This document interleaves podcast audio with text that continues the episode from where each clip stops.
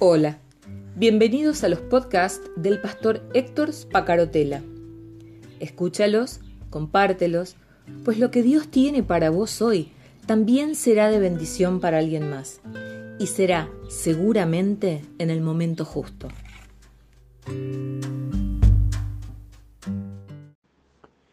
Buen día, ¿cómo estás? ¿Cómo te va? Ya estamos a miércoles y estoy disfrutando mucho de caminar con vos eh, el libro de Hechos de los Apóstoles. Eh, son pasajes que probablemente ya hayas conocido, pero a mí me llevan a la devoción y a la adoración a Dios. Hemos transitado en los últimos días eh, la vida de dos diáconos y la importancia de la misión de estos servidores de mesas, como fueron Esteban y Felipe, que no eran apóstoles, eran otra vez, lo insisto, lo marco, porque daría la impresión que a ojos de los hombres no tenían una tarea que tuviera que ver con la predicación del Evangelio. Sin embargo, la predicación del Evangelio lleva a Esteban a, eh, a ser el primer mártir de la iglesia y lleva a Felipe a convertir al, etíope eunuco, eh, servidor de la reina de Etiopía, y a través de ese etíope levantar a un misionero que hace que toda la nación, todo el reino de Etiopía, hoy la nación de Etiopía, sea cristiana y sea su, su religión oficial, el cristianismo hasta el día de hoy. El versículo, el capítulo 9 es muy conocido, por supuesto, a veces distorsionado, porque es común. Eh, aquí se habla de la conversión de Saulo y es común ver imágenes, sobre todo de pintores de la Edad Media, que lo ven a Pablo, a Saulo cayendo del caballo. Acá no dice que haya un caballo, dice que cae a tierra. Saulo, versículo 1 del capítulo 9, respirando aún amenazas y muerte, respirando aún amenazas y muerte contra los discípulos del Señor, vino al sumo sacerdote en Jerusalén y le pidió cartas para las sinagogas de Damasco, a fin de que acreditasen quién era él, ¿no? Que, que acreditasen su autoridad para perseguir eh, encarcelar y matar allí a los cristianos que hubiera en Damasco escapados de Jerusalén. Entonces dice, y le pidió cartas para las sinagogas de Damasco, a fin de que si hallase algunos hombres o mujeres de este camino, este camino es escrito con mayúscula, camino, a los primeros cristianos se los llamaba los del camino, los del camino. Y aquí dice Pablo, dice Saulo, que pide credenciales para que si levantaba, si encontraba en Damasco hombres o mujeres de este camino, los trajese presos a Jerusalén.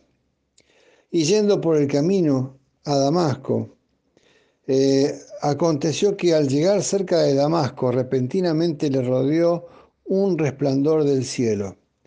Y cayendo a tierra, no dice cayendo de su caballo, y cayendo a tierra, oyó una voz que le decía, Saulo, Saulo, ¿por qué me persigues? En mi Biblia está pintado de rojo, quiere decir que es Jesús el que está hablando. Saulo, Saulo, ¿por qué me persigues? Saulo le responde, versículo 5, ¿quién eres, Señor? Y Jesús le responde, yo soy Jesús, a quien tú persigues.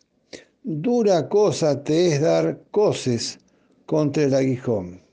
Esto eh, ya me acuerdo haberlo hablado con vos o haberlo hablado con aquellos que siguen estos audios en algún otro momento, pero me parece que es importante volver a destacarlo porque hay mucha gente que está escuchando estos audios por primera vez eh, y no escuchó los ciclos anteriores.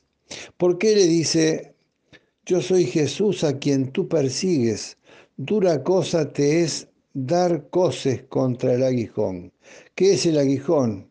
Bueno, los los eh, eh, que conducían carros de bueyes en la época de Jesús, llevaban una vara larga que de una punta era Roma, redondeada, y de la otra punta terminaba en punta, filosa.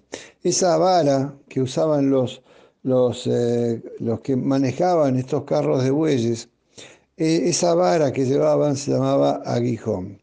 Y entonces cuando los bueyes se retobaban o no querían hacer lo que el, el que conducía les indicaba que hicieran, daban vuelta a la vara y pinchaban la parte trasera, las nalgas de los, em, de los bueyes, eh, que sentían dolor y pateaban, pero cuanto más pateaban, más, más se pinchaban con la vara, hasta que terminaban asumiendo que no les quedaba otra cosa más que aceptar la realidad. Y la realidad era lo que el que conductor del carromato les estaba indicando que hicieran.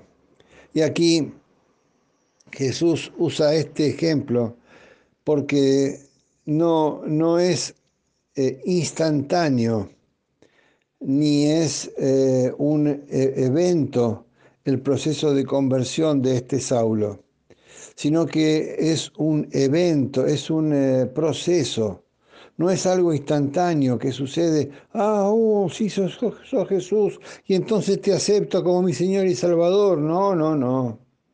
Saulo ya venía siendo castigado en su conciencia por todo lo que estaba pasando y lo que él había sido testigo. Lo dije días atrás, Saulo, este Saulo seguramente era como era fariseo, había sido parte del Sanedrín que juzgó a Jesús. Había sido testigo de su ministerio en Jerusalén, había escuchado sus prédicas, probablemente fuera de aquellos que discutían con Jesús y que tanto Jesús critica en los evangelios.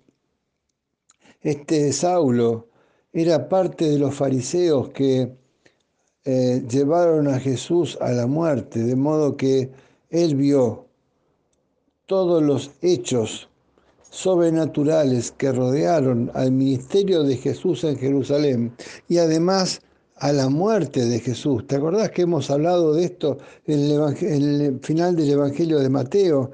El terremoto, el oscurecimiento que duró tres horas, el templo que tiembla, que cae en piedra sobre piedra y que el velo del templo que protegía el lugar santísimo se rasga en, dos. Seguramente Saulo, como fariseo, como sacerdote, estaba también como doctor de la ley, estaba también allí presente o había escuchado de todo esto portentoso que había sucedido.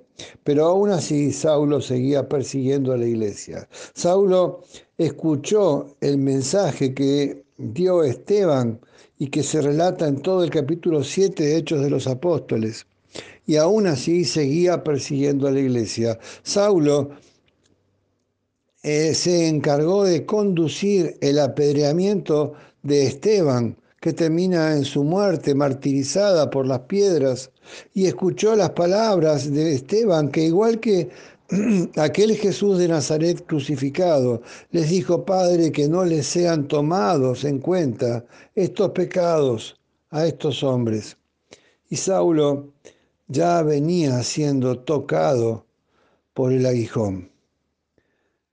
Saulo ya venía siendo sido tocado una y otra vez por el aguijón.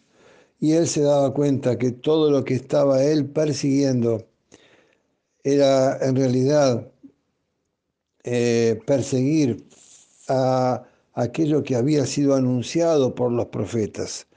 Aquel a quien estaba persiguiendo y a los seguidores de quien estaba persiguiendo eran aquellos que los, que los profetas habían anunciado como el Mesías, el enviado de Dios. Y entonces ahora en este momento culminante de Hechos 9, Jesús le dice, vas a seguir persiguiéndome. Vas a seguir tratando de oponerte a algo que claramente a tus ojos y a tus oídos ha sido, ha sido mostrado como sobrenatural. ¿Vas a seguir negando que yo soy el Cristo, el enviado de Dios?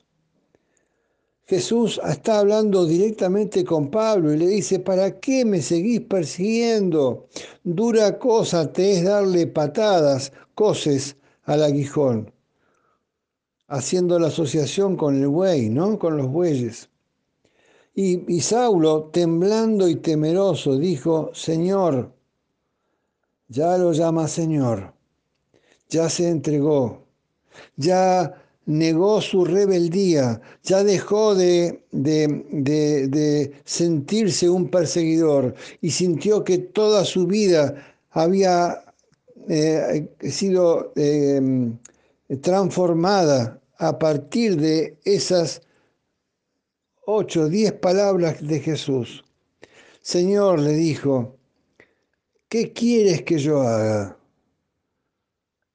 Y Jesús el Señor le dijo, levántate y entra en la ciudad, y se te dirá lo que debes hacer. Y los, hombres que iban con Saulo se pararon atónitos, oyendo la voz que le hablaba a Jesús, pero sin ver a nadie. Ellos no vieron la luz, ellos no vieron a Jesús, ellos no tuvieron el encuentro con Jesús, pero sí escucharon la voz de ese que le hablaba a Jesús y se quedaron paralizados y atónicos, atónitos esos soldados que, Pedro, que acompañaban a Pablo. Entonces Saulo se levantó de la tierra y abriendo los ojos se dio cuenta que estaba ciego. Así que llevándole por la mano, los soldados lo metieron en Damasco, donde estuvo tres días sin ver, y durante esos tres días no comió ni bebió. El desierto en el desierto. el desierto en el camino desértico de, entrada a Damasco.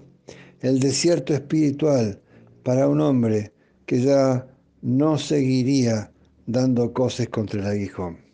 Mi nombre es Héctor Spacarotela. Eh, como ves me emociono y se me van los minutos del audio, pero quiero destacar estos hechos que son tan importantes del libro de Hechos de los Apóstoles. Dios te bendiga. Hasta mañana.